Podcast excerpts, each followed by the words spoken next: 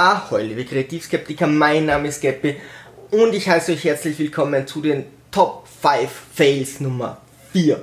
Das Format hieß früher, früher dumm, dümmer, am dümmsten, also die ersten drei heißen noch so, äh, das ist einfach ein dummer Name, deswegen nennen wir die einfach Top 5 Fails und dann die nächste Nummer.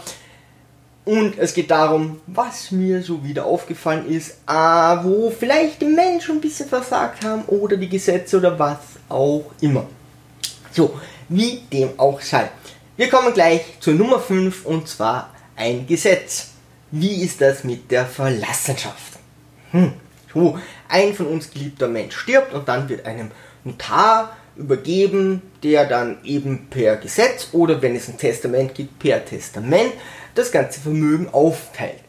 Jetzt kommt es natürlich schon drauf an, wie viel Geld denn hier da ist und wie viel der Notar hier bekommt und wie motiviert er ist, äh, das Ganze schnell abzuschließen oder über eher einen längeren Zeitraum zu ziehen. So, was passiert, wenn derjenige, der gestorben ist, eine Wohnung hat? Da sind Wertgegenstände drin, das muss auch aufgeteilt werden.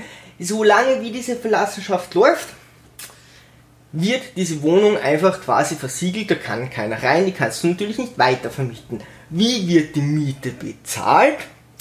Aus der Verlassenschaft, aus dem Vermögen des Toten. Und wenn das aus ist, also wenn der einfach nicht viel hat, dann sieht einfach der Vermieter durch die Finger, weil er einfach kein Geld mehr sieht, dann hat er einfach Pech gehabt. So, ist, ist eben so die Regelung. Der Punkt ist allerdings, dass solche Notare nicht wirklich Zeitpunkte haben, bis wann sie diese Verlassenschaft abschließen müssen. Also zumindest keine, die irgendwie ernst genommen werden. Damit ist es so, dass wenn der Notar hm, sich denkt, da, da gibt es keine Kohle, ja, also diesen Job erledige ich einfach nicht, da kann ich mir sowieso keine Kohle rausholen, dann lasst er das einfach schleifen. In der Zeit ist das Vermögen weg durch die Miete und in der Zeit zieht dann auch der Vermieter durch die Finger. So kann es schon mal sein, dass so eine Verlassenschaft ein, zwei Jahre dauert, obwohl es keinen Grund und nichts zu erben gibt. Also es gibt keinen Grund, dass es so lange dauern würde. Es gibt auch nicht viel zu erben, sondern der Notar sieht einfach kein Geld hier. Und es kann schon mal sein, dass, mein Gott, so anderthalb Jahre was da Mietkosten entstehen. Warum muss der Notar nicht das in einer angegebenen Zeit hier irgendwie abschließen und wenn nicht, dann muss er per Gericht beantragen, dass er länger braucht, vielleicht sogar per Strafe, wenn er es nicht begründen kann und nicht einfach, puh, Verlassenschaft, zwei Jahre, kann schon mal sein. Und hier ist es natürlich auch wichtig, welcher Notar bekommt welche Verlassenschaften zugeschrieben, denn ist dort viel Geld, bekommt er auch viel Geld. Und wenn er nur Verlassenschaften kriegt, weil er vielleicht keine Freunde bei denen hat, die es verteilen, dann, hm, tja, kriegt er nur Verlassenschaften, wo er für Gottes Lohn arbeitet. Eine tolle Regelung. Nummer 4. Was ist Nummer 4? Wir kommen hier zur Literatur und beenden das Ganze heute auch mit der Literatur. Und zwar das literarische Quartett. Das dürfte noch irgendwo laufen. Mir geht es aber um die Ursprünge, die war 1988 mit einer Grundbesetzung von äh, Marcel Reich-Ranitzky, Helmut Karasek und Siegfried Löffler. Die drei haben sich immer eine vierte Person eingeladen und dann wurden vier Bücher besprochen. Also jede der vier Personen durfte ein Buch vorstellen. Das haben dann alle gelesen bis zur nächsten Woche. Das war einmal in der Woche. Und dann hat eben jeder so seine Meinung preisgegeben. Die Personen waren alle sehr charismatisch. Bei Frau Löffler wirkt es vielleicht eher reserviert, aber äh, sie hatten schon sehr eine starke Meinung. Aber gerade äh, Marcel Reich-Ranitzky war hier sehr charismatisch und das Ganze hatte eine sehr hohe, einen sehr hohen Unterhaltungswert. Zu dem Ganzen dazu waren sie sich fast nie einig. Es gibt wenig Bücher äh, und dann auch nur, wenn sie schlecht sind, wo sie einfach sagen, okay, das war Mist, gut, da sind wir uns alle mehr oder minder einig, aber ansonsten waren sie eigentlich immer sehr stark anderer Meinung. So, alles nett, nur irgendwie hat das bei mir damals nicht so hingehauen. Ja? Also gerade wo ich so 15, 16 war, habe ich dann, ich habe als Kind nicht so viel gelesen, aber wenn die ein Buch cool beschrieben hätten, Bücher haben mich schon immer fasziniert, also ich habe schon gelesen, aber ne, das war nicht mein, mein, mein Hobby Nummer 1 wenn die da was Cooles präsentiert hätten, da hätte ich mir schon dieses Buch zugelegt. Aber es hat nie, nie dazu geführt und irgendwie, obwohl die Sendung genau meins wäre, hat, hat mich die irgendwie nicht gecatcht. Hm. So, irgendwann komme ich auf die Idee, hey, das war doch damals so, warum hat das bei mir nicht funktioniert? Guck auf YouTube nach, da kann man sich das alles nach ansehen und äh, denke mir, okay, hm, Sonntagnachmittag, was machst du? Man könnte rausgehen. Nee, man sieht sich hier einfach mehrere Stunden literarisches Quartett an. Vielleicht ist ja ein cooles Buch dabei, das du seit äh, 30, 40, 30 Jahren äh, ignoriert hast. Und langsam aber sicher wird mir klar, warum der nicht so hingehauen hat. Ja? Reichernitzki meinte einmal, naja, ein guter Autor kann nicht mehr als eine Handvoll Bücher schreiben, dann ist sein Leben erzählt. Ja, das stimmt, wenn du nur Biografien besprichst. Und zwar in seinem Fall, also in ihrem allen Fall, Biografien vom Krieg. Von Leuten, die im Krieg waren oder in der Nachkriegszeit. Okay, Reich Ranitzky musste aus dem Kriegsgebiet fliehen. Ich verstehe, dass er das irgendwie so aufarbeitet. Aber sogar die Leute, die sie einladen, das sind so viele Biografien von Leuten, die in Kriegszeiten oder Nachkriegszeiten waren. Äh, und der Teil von anderen Büchern ist echt verschwindend gering. Und dazu kommt, wenn es zum Beispiel mal so was absolut Kryptisches ist, was kaum jemand heutzutage liest, weil es das literarische Quartett, man möchte meinen, sie besprechen Literatur. Wenn es mal so was ganz fancy abgefahrenes ist, wie ein Liebesroman, dann aber schon mit einem Mann, der gerade aus einem Kriegsgebiet fliehen musste und ganz zufällig ist im Auto etwas sehr ähnliches passiert. Oh. Wieso heißt diese Sendung nicht Autobiografien von Leuten, die in Kriegsgebieten waren? Okay, wäre ein bisschen lang, aber literarisches Quartett, äh, ich, na, weiß nicht so recht. Hm, stelle ich hier mal in Frage. Ich weiß allerdings nicht, wie das aktuell läuft. Das dürfte noch immer laufen, soweit ich das verstanden habe. Äh, wird, sicher anders besprochen werden. Aber damals sowas wie Tolkien zu besprechen, okay, sind die vielleicht die falschen Leute. Also, in dem Genre haben sie sich schon ausgekannt. Aber was haben die getan, hätten die getan, wenn die jemand eingeladen hätten, der sagt, oh, ich nehme mal Herr der Ringe oder der Hobbit. Ha, Panik, was machen wir? Wäre sicher spannend gewesen. Reichanitzke spricht auch irgendwann über Feuchtgebiete, ist sehr lustig, aber irgendwie fehlt ihm, glaube ich, da mehr als nur der Zugang zu dieser Literatur. Hm. So, Nummer 3. Frauen in Kampfsport, also wir reden vor allem von MMA, Octagon Ring versus Schiedsrichter. Grundlage, ja. Puh. So, und Schiedsrichter, ich finde das voll toll, wenn diese Schiedsrichter dazwischen gehen, äh, um die Kämpfer vor Schaden zu bewahren. Und hin und wieder müssen die auch wirklich sehr bestimmt dazwischen gehen. Teilweise müssen die sogar die Kämpfer angreifen, um die zurückhalten zu können. Und ich finde das super, wenn das Schiris machen, dass sie hier andere vor Schaden bewahren. Hin und wieder ja, übertreiben sie ein bisschen. So, wie ist das jetzt bei Frauen? Frauen werden natürlich auch immer besser in diesen Sachen und äh, in diesem Kampf und sehr, sehr gefährlich. Natürlich können die ihre äh, Kämpferin, ihre Gegnerin sehr, sehr stark schädigen. Und auch hier ist es wichtig, dass Schiedsrichter dazwischen gehen. Aber wie?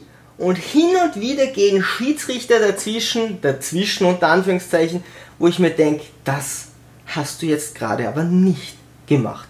Also das ist einfach demütigend für den Podcast. Der Schiedsrichter geht her und nimmt die Kämpferin und stellt sie einfach in die andere Ecke. Er zieht sie einfach weg. Es gibt da echt, echt einige, einige äh, Situationen, wo Schiedsrichter hergehen und die Kämpferin dann einfach nehmen und woanders hinstellen. Natürlich sind diese äh, äh, Schiedsrichter auch, äh, die, die betreiben meist auch selber aktiv Kampfsport.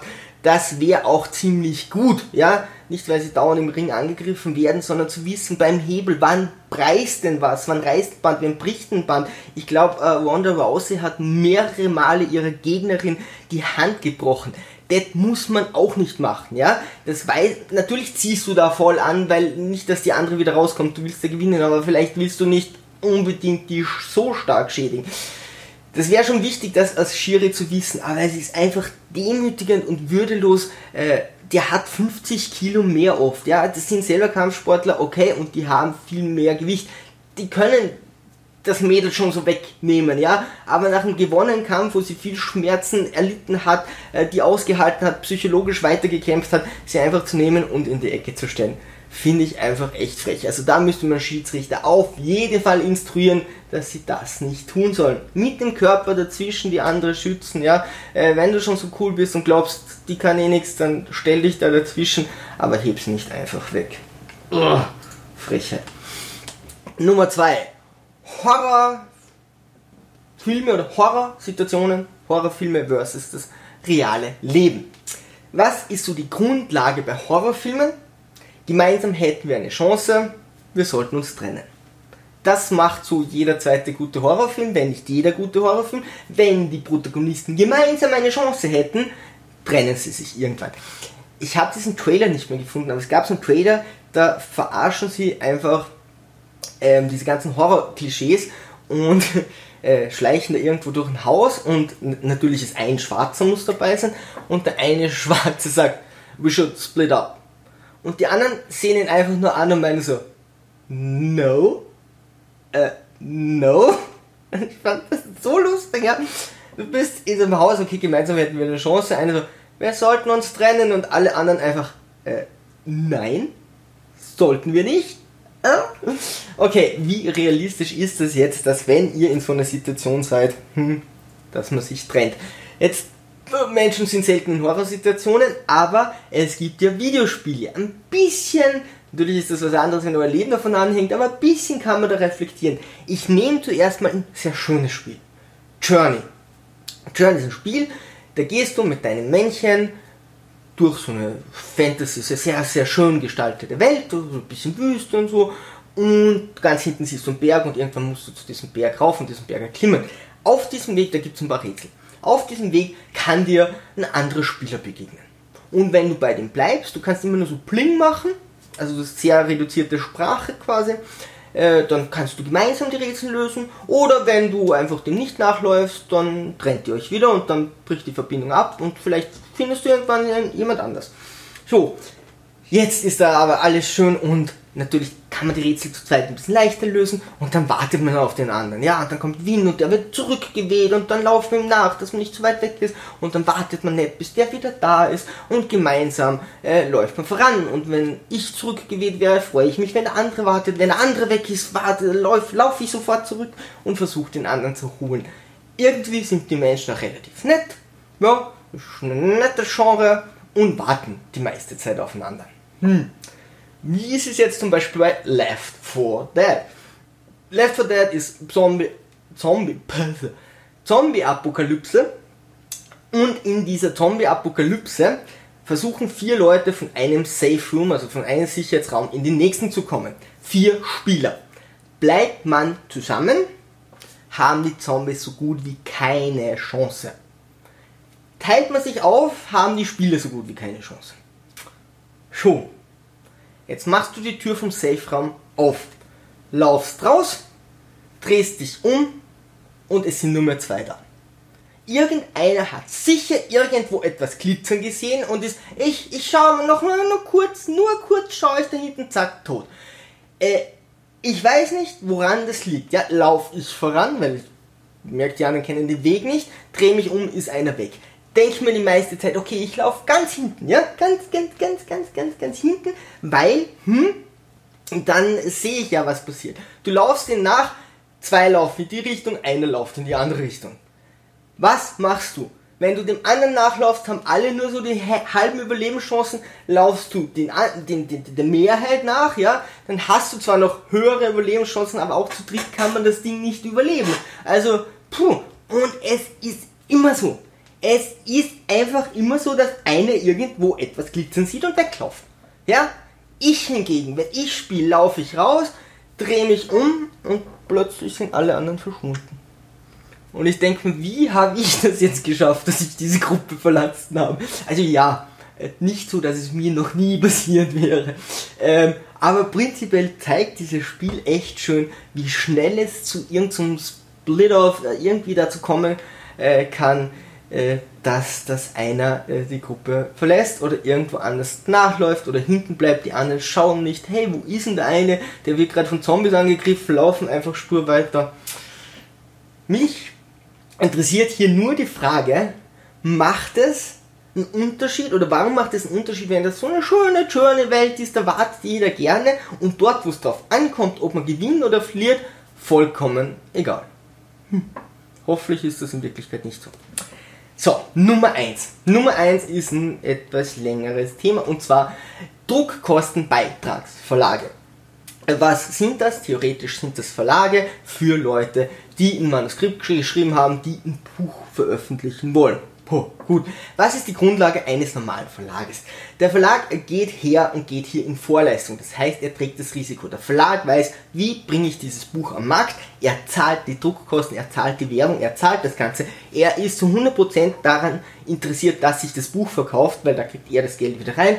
Und dafür kriegt äh, der Autor eben Tantieme. Das ist, sind meistens nicht mal 10%. Also relativ wenig pro Buch, weil die ganzen Fixkosten reinkommen müssen und der Verlag muss natürlich auch Gewinn machen, der wird auch ein paar Flops dabei haben und die muss er natürlich dann irgendwie ausgleichen können. So funktioniert unsere Wirtschaft. Und auch die Rechte gehen zum Verlag. Da kann man diskutieren, es ist nur die Rechte vom Buch. Wenn da ein Film rauskommt, Filmrechte, Spielrechte für Videospiele, kommt das dann auch dazu oder nicht? Hm, sei dort hingestellt. Muss jeder dann für sich aushandeln. Was ist die Idee von einem Druckkostenbeitragsverlag? Ähm, Autor und Verlag teilen sich die Kosten und damit teilen sie sich das Risiko. Was hier sehr logisch sein sollte, okay, wenn ich als Autor jetzt die Kosten mittrage, dann kriege ich natürlich mehr äh, Tantiemen, dann kriege ich mehr Geld, ist auch so. Aber meistens sind es eben schon knappe 10%, 20%, was auch nicht sehr viel ist. Und was ist mit den Rechten? In der Praxis bleiben die trotzdem meistens beim Druckkostenbeitragsverlag. So, wie ist die Realität? Ich habe mehrere Druckkostenbeitragsverlage angeschrieben und sofort jedes Mal äh, äh, einen, einen Vertrag bekommen. Ich habe es auch mal probiert mit so einer Rohfassung, ja, wo wirklich rechtschreiblich und das war von der Rechtschreibung wurde, wurde noch bei weitem nicht alles korrigiert und auch inhaltlich musste ich dann noch einiges drehen. Du bekommst sofort einen Vertrag. Hin und wieder warten sie zwei, drei Wochen, dass es nicht so doof aussieht, aber du bekommst sofort einen Vertrag. Wie sehen diese Verträge aus? So das Mindeste, was du zahlen musst, was ich bis jetzt gesehen habe, war so knapp 4000 Euro und das Maximum war knapp 20.000 Euro. Wie erstreckt sich das? Äh, ganz kurz noch, und ein Verlag hat dann gemeint, na, zumindest ein paar hundert Euro. Das war jetzt kein wirklicher Druckkostenbeitragsverlag, aber da muss ich mich schon fragen, äh, so eine Buch, richtige Buchveröffentlichung kostet schon viel Geld, ja. Wenn es jetzt ein Verlag um 200, 300 Euro ankommt, wie seriös kann das sein? Also wenn der wirklich sagt, na zahl mal halt 300 Euro, dann bringe ich dein Buch raus, wo ich mir hoffe, dass 100.000 Euro reinkommen. Klar, da geht es mir um ein paar hundert Euro. Also wie seriös kann der Verlag sein? So, wie setzt sich jetzt dieser Betrag von 4 bis 20.000 Euro zusammen? Hm? Also der Verlag bietet die absoluten Grundlagen an, die notwendig sind, dass dieses Buch eine Nummer kriegt, was jetzt finanziell nicht der höchste Aufwand ist, dass es irgendwie äh, gedruckt wird. So, also die, die paar Grundlagen sind drin. Alles andere kostet mehr. Also alles, was hier irgendwie mehr ist, gibt es dann einfach, du kannst mit 4000 Euro anfangen, dann steht schon 8000 Euro, da bekommst du, äh, weiß ich nicht, dann kann das digitalisiert werden, was oft, wenn ein E-Book draus macht, 100 Euro kostet, ja, um hier ganz ehrlich zu sein. Aber, mein Gott, zahlst ein paar tausend Euro mehr, bis zu 20.000 Euro. Was muss so ein Verlag noch machen? Ein Lektorat. Hm.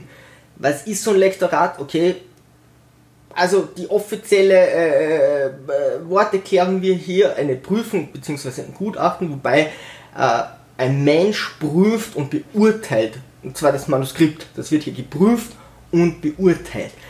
Was machen jetzt so Druckkostenbeitragsverlage? Da heißt es zum Beispiel äh, Lektorat laut Duden. Was kann das sein? Word Rechtschreibüberprüfung. Wow. Also da geht jemand her und sagt, ich lasse im Word die Rechtschreibüberprüfung drüber laufen. Klar, tun wir ja nicht als Autoren. Nee, das, bei Word schaltest du das ja ab. Oder in was schreibst du sonst? Also das ist dann die Rechtschreibprüfung, von Grammatik reden wir hier gar nicht und vom Inhalt auch nicht. Äh, Grammatik, okay, ist bei Word noch drinnen, aber vom Inhalt äh, ist hier nichts zu sehen. Dann Werbung. Hm. Auf der eigenen Homepage. Toll, die haben ein paar hundert Bücher und unter diesen paar hundert Büchern steht auch dein Buch. Das ist für mich keine Werbung. Ja? Werbung ist aktiv hergehen und nach draußen über mehrere Kanäle versuchen, das Buch anzupreisen. Jetzt kannst du natürlich aufzahlen und dann kriegst du so coole Sachen wie Werbung auf YouTube. Also die machen ein YouTube-Video und stellen das auf ihren YouTube-Kanal. Gut, das können jetzt nicht so viele, außer die paar Leute, die ein Smartphone haben und einen YouTube-Kanal. Aber mein Gott, die paar Milliarden Menschen auf der Welt fallen jetzt nicht ins Gewicht. Also das ist natürlich schon sehr wertig, wenn die da ein YouTube-Video machen, wo irgendjemand dasteht und ins Handy redet, ey, wir haben ein neues Buch, ist toll. also da verkauft sich das wie geschnitten Brot, ist klar. Und es wird auf Buchmessen angepriesen. Das macht ein Druckkostenbeitragsverlag auf Buchmessen. Dazu müssen wir uns die Frage stellen, wer kommt denn auf solche Buchmessen? Autoren, die noch nicht veröffentlicht wurden. Für Autoren, natürlich viele andere Leute auch, aber für Autoren, die noch nicht veröffentlicht wurden, kannst du dort direkt mit den Verlagen sprechen und sagen, hey, was muss man denn da tun? Wie hat man denn hier eine Chance? Du hast eine direkte Beziehung, ist natürlich sehr spannend. Druckkostenbeitragsverlage werben hier einfach für, für Autoren. Das ist natürlich toll. Irgendwo liegt ein Buch, ja? Das ist die Werbung, die sie dort machen. Und ich habe da mal recherchiert und jemand hat eben gezahlt. Er hat dann diesen Druckkostenbeitragsverlag bezahlt. Und dann meinten die so, ja, okay, das Buch ist erst seit zwölf Monaten auf dem Markt. Da, so schnell geht das nicht. Die ersten Wochen bis Monate zählen, ja. Also wenn dann dein Buch nicht ordentlich verkauft wird, es ist ganz selten, auch bei Filmen, Spielen, dass das nachher dann irgendwie zum Ziehen anfängt. Aber das ist eine Branche heutzutage, es kommt raus und dann muss das Ding funktionieren, dann muss die Werbung da sein. Nach zwölf Monaten machen die keine Werbung mehr. So, jetzt konnte man durchlesen, was der so schreibt. Ähm, und zwar als, als Kritik oder als, als, seine Meinung an diesem Verlag. Und man hat echt gemerkt, er hofft noch. Er hofft noch, dass sein Buch verkauft wird. Aber so zwischenhand hat man schon echt gemerkt, wow, der ist wirklich sauer. Und sein Buch wurde auf dieser Buchmesse präsentiert, in die er Eintritt zahlen musste. Stellt euch mal vor, eine Band geht auf die Bühne, dass sie spielen darf, müssen sie aber vorher Eintritt bezahlen. Wenn du bei so einer Messe so einen Stand kaufst, ja, mietest, hm, dann kannst du natürlich eigene Leute mit reinnehmen. Ist ja ganz klar, die müssen ja diesen Stand betreuen. Also natürlich kannst du ausverhandeln, so und so viele Leute von mir dürfen rein. Herr im Himmel, dann gebt doch diesem Jungen, äh, wenn sein Buch dort präsentiert wird und wenn er eh schon anfragt, äh, eine Freikarte. Jetzt muss der für seine, wo sie so tun, als würden sie sein Buch präsentieren, muss der tatsächlich zahlen. Ähm, also das ist schon, das ist schon sehr grenzwertig. Und dann müsst ihr noch hergehen, wenn ihr euch das irgendwann überlegt, geht in große Buchhandlungen und fragt, kennt ihr den Verlag? Ich habe noch keine Druckkostenbeitrag-Verlag gefunden, wo große Buchhandlung gesagt hat, ja, Firma irgendwie im Sortiment. Die kennen die nicht. Das heißt, euer Buch wird nie irgendwo einfach so zu kaufen sein. Die wissen gar nicht, dass es diese Verlage gibt, sagen, ah, okay, Druckkostenbeitragsverlag, haha. Äh, aber das wird nie so im Geschäft stehen. Zumindest schaut es ganz, ganz schlecht dafür aus. Und es reicht ja ein Buch. Ja? Also wenn die ein Buch haben, dann weiß, wissen die zumindest den Namen vom Verlag. Was macht der Druckkostenbeitragsverlag noch? Er verpflichtet sich eine gewisse Stückzahl zu drucken. Das können nicht sein, so 2000 Bücher. Gut, jetzt, ah, wenn du 4000 Euro zahlst, ist die Frage, kosten 2000 Bücher im Massendruck 4000 Euro. Es kommt natürlich darauf an, ist das Hardcover, ist das Softcover. Hardcover kostet sowieso Millionen mehr. Ähm, wie viele Seiten sind das und so weiter, ja. Ähm, aber, mm, ja, okay, bei 2000 Büchern kann man schon sagen, gut, die haben Kosten. Ja? Und wenn die Kosten haben, dann werden die interessiert sein, dass das verkauft wird. Ja? Sobald ihnen Kosten entstehen, wollen die auch Gewinn damit machen. Äh, und diese Kosten abdecken. So, jetzt steht im Kleingedruckten, aufgrund von Lagerkosten drucken wir aber am Anfang nur 20 Stück. Ja, das ist 100 mal weniger und kostet auch plötzlich nicht mehr so viel. Das heißt, was die machen, ist ganz wenige Stück äh, zu, zu drucken und zu sagen, ja, also theoretisch würden wir diese 2000 äh, drucken, dann musst du nicht mehr zahlen, sonst musst du mehr zahlen, mehr gedruckt werden. Und drucken hier ein sehr kleines Kontingent, das fängt bei 700 an und geht dann hoch bis oder bei 500. Und wenn du mehr zahlst, werden mehr Stück gedruckt. Also sie gehen da eh kein hohes Risiko ein.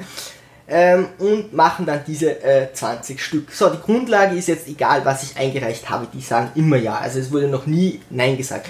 Ähm, es kann sein, dass sie es zum Teil durchgelesen haben, aber dazu muss man auch sagen, da hat jemand geschrieben, irgendwie, ja, das und das war am Anfang, das und das am Ende meines Buches, war überraschender Abschluss. Das war der erste Teil von zwei. Das nennt man Cliffhanger, nicht überraschender Abschluss. Das war mitten im Buch, ich habe ihnen die ersten, also erster Teil, ich habe ihnen das erste Kapitel angepriesen. Haben sie nicht gemerkt, dass das nur Kapitel 1 ist. Aber, huh, ne, who cares.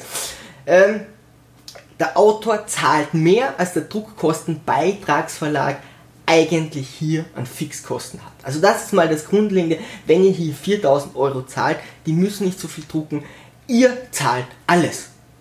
Und das ist der springende Punkt. Also ihr zahlt hier wirklich nicht nur alles, sondern mehr als das, was der Verlag eigentlich an sich äh, äh, an Kosten aufwenden muss.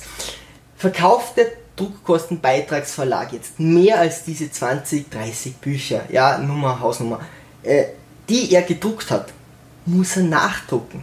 Das heißt, jetzt macht er eigentlich einen Verlust, ja, weil er muss bis zu den 2000 oder die er euch versprochen hat, also sollte es nur 500 sein, das muss er auf seine Kosten machen, ja.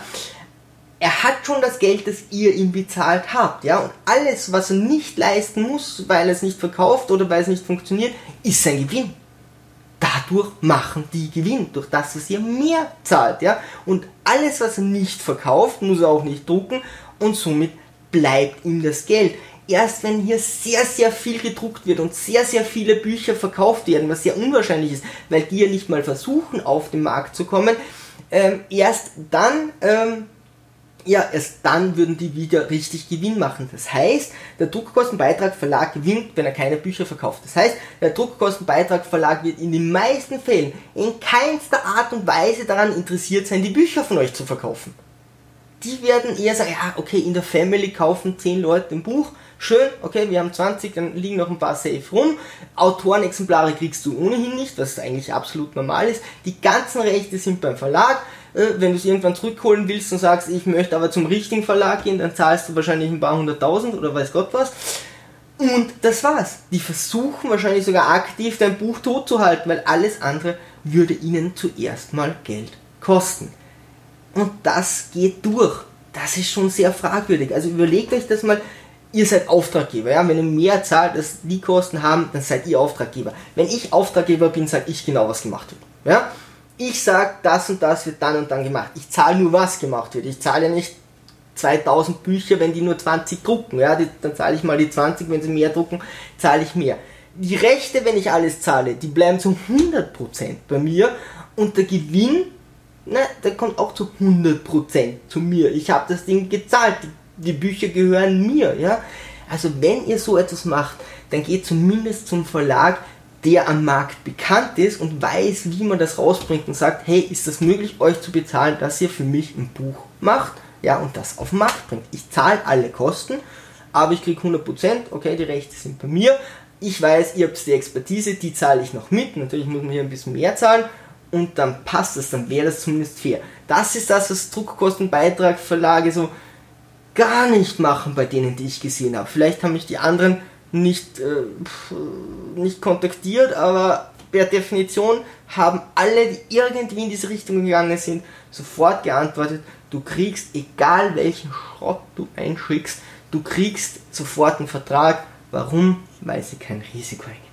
Ich finde es eine Sauerei. Ich persönlich finde, das ist schon ziemlich schwerer Betrug. Da sollte man Gesetze machen, hey, wenn ihr mehr zahlt, als das Ding kostet, okay, dann muss man hier irgendwo einen Riegel vorschieben. So kann das wohl nicht sein. Aber natürlich geht es durch. Tja, liebe Sturmtrotzer, wenn ihr irgendwelche Ideen habt, die ihr aufgreifen, die ich aufgreifen kann, oder wenn ihr einfach nur irgendwas erzählen wollt, was ihr sehr dumm findet, einfach in die Kommentare, äh, ein Fail findet, Entschuldigung, Einfach in die Kommentare, würde mich sehr freuen. Auch Like, Abo, würde mich alles sehr freuen. Ansonsten, liebe Sturmtrotzer, bis zum nächsten Mal und Segel mal straff halten und auf zum Horizont.